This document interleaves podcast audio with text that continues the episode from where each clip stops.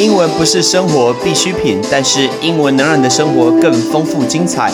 Hello, ladies and gentlemen，我是 Patrick。要学英文才能住好饭店。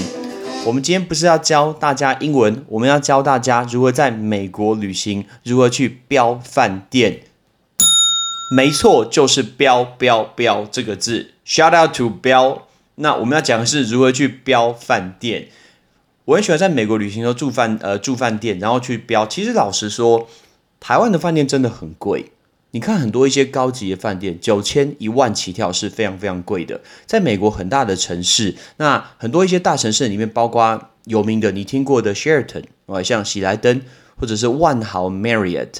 Hyatt 凯悦这些我全部都有住过。我记得我在加拿大旅行的时候，每天晚上都住 Sheraton，都住喜来登。然后我花的钱大概都是三千块台币以下，真的都三千块台币以下，不夸张，不夸张。虽然它可能不是最新的，但是你想到它可以去用便宜的价格住到这个，一定会想要去听听，对不对？我们今天就要到教大家做这件事情。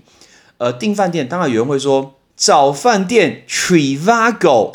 哎，我们 shout out to Trivago，我们不是帮 Trivago 打广告，因为 Trivago 是一个平台，它会把你连到什么 hotels.com、bookings.com，或者是呃不同的网站，Agoda 这些网站。但事实上，美国可以这样去使用，就是今天如果你要去住一个城市，我们来打个比方，我们用最简单的例子来举好了，我们把这个例子把它当做我们把要来台北旅行，我们要来台北旅行，这样我解释会比较好，因为有一个网站叫做 Priceline。P R I C E L I N E，Priceline，Priceline，Priceline 这个网站很适合专门拿来订这个饭店。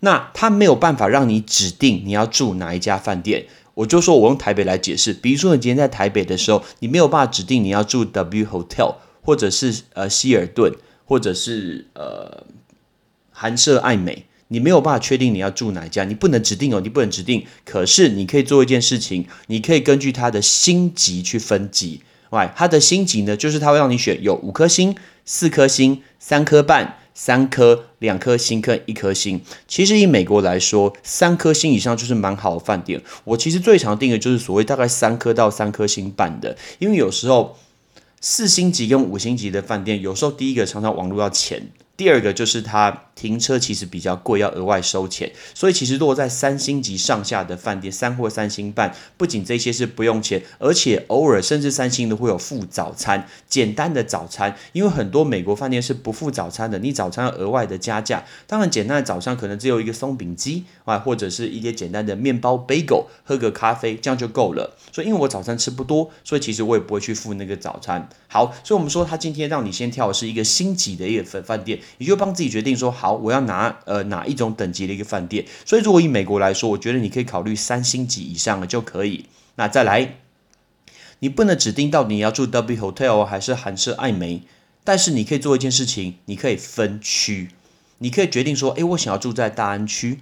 我想要住在中山区，我想要住在信义区，他会用一个地图，然后把那个地图呢分成好多个区块，你就点下去那个区块。所以你选择区块以后，然后再选择那个星级，接下来就是你要去标，你要去出价这个动作。出价叫做 B I D，就是 bid bid bid，就是出价这个动作。比如说这个饭店，你出价。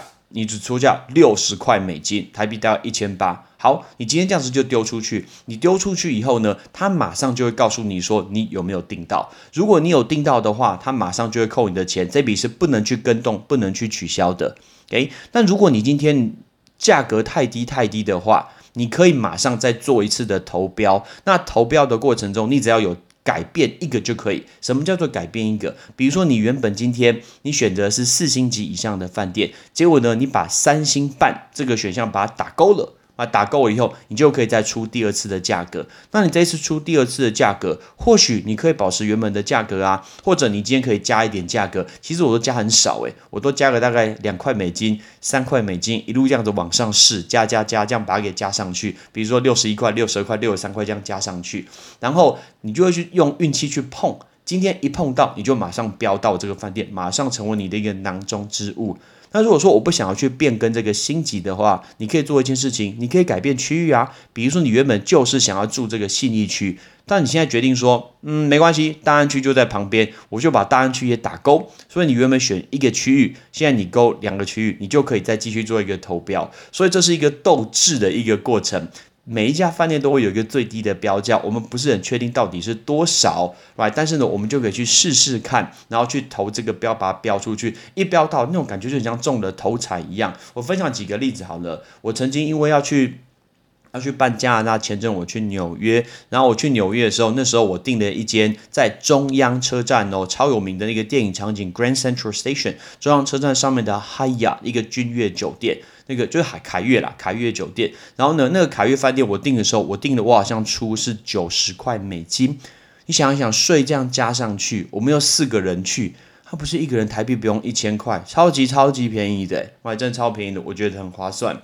包括那时候带我妈妈。还有跟我的好朋友，shout out to 老潘，我们去 Boston 玩的时候，我们住万豪啊，住 Marriott，我那时候也出大概九十五块美金，哎，九十五，所以你看九十五块美金的话，算一算台币其实也不到三千块，然后地点超棒啊，在那 Prudential Center 的一个附近，所以其实我都是住很连锁高级的饭店，而且我都没有出很高的一个价格。呃，所以这个东西大家可以把它给学起来。但是我的另外一个好朋友，小拉图翔哥，翔哥真的是一个超级超级聪明的人。他告诉我这件事情，他说 Price Nine 有另外一个呃区块，哇，就是他今天给你的一个 offer，他会给你一个报价，说什么星级的饭店大概约莫多少钱，你就点进去看，然后看一下这个附近的饭店，它约莫，比如说今天这个饭店。它可能是九十块美金，九十块美金，它上面就是建议九十块美金。那你只要做一件事情，你就打九折。你看九十块打九折的话，是不是八十一块？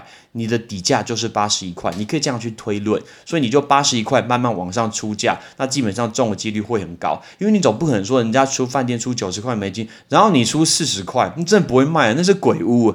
我还说说不可能的，所以你可以这样先去调查，说你要住的饭店的 Z 呃 Z 区的饭店到底价格多少，然后打九折以后，就用那个价格慢慢往上垫上去，去加上去那个价格去标那个饭店。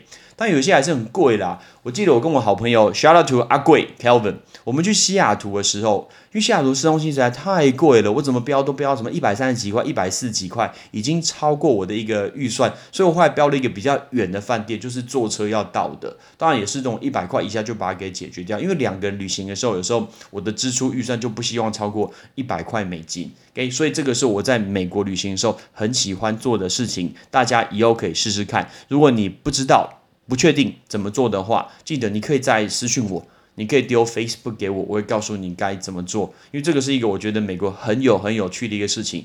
因为当然有可能他没有住到你想要住的，但也有可能住到你很棒的。我记得有一次我去找我妹妹，就是 Shout out to Tiffany，她那时候在洛杉矶，她在 Santa Monica 的时候，然后因为我自己住在机场附近的饭店，我就住了一家 Westin 啊，那个 Westin Westin 就是之前台湾的六福皇宫。然后我就住那一家，他就在机场附近而已，所以坐接驳车就可以。我记得我只有出六十块美金呢，哇天呐，六十块美金台币不是两千块而已，超便宜的，而且饭店很棒，哇，真的很棒，所以住一个晚上，所以这个算是一种开福袋的概念，其实也是蛮有趣的啦，哇，真的蛮有趣的。最后最后结论就是，台湾饭店怎么这么贵？台湾饭店真的很贵耶，不是我在说，真的真的很贵。所以大家有机会去美国旅行的时候，去公路旅行的时候，记得要用 Priceline 来试试看。不知道记得再来问 Patrick。Thanks for listening. See you next time. Bye bye.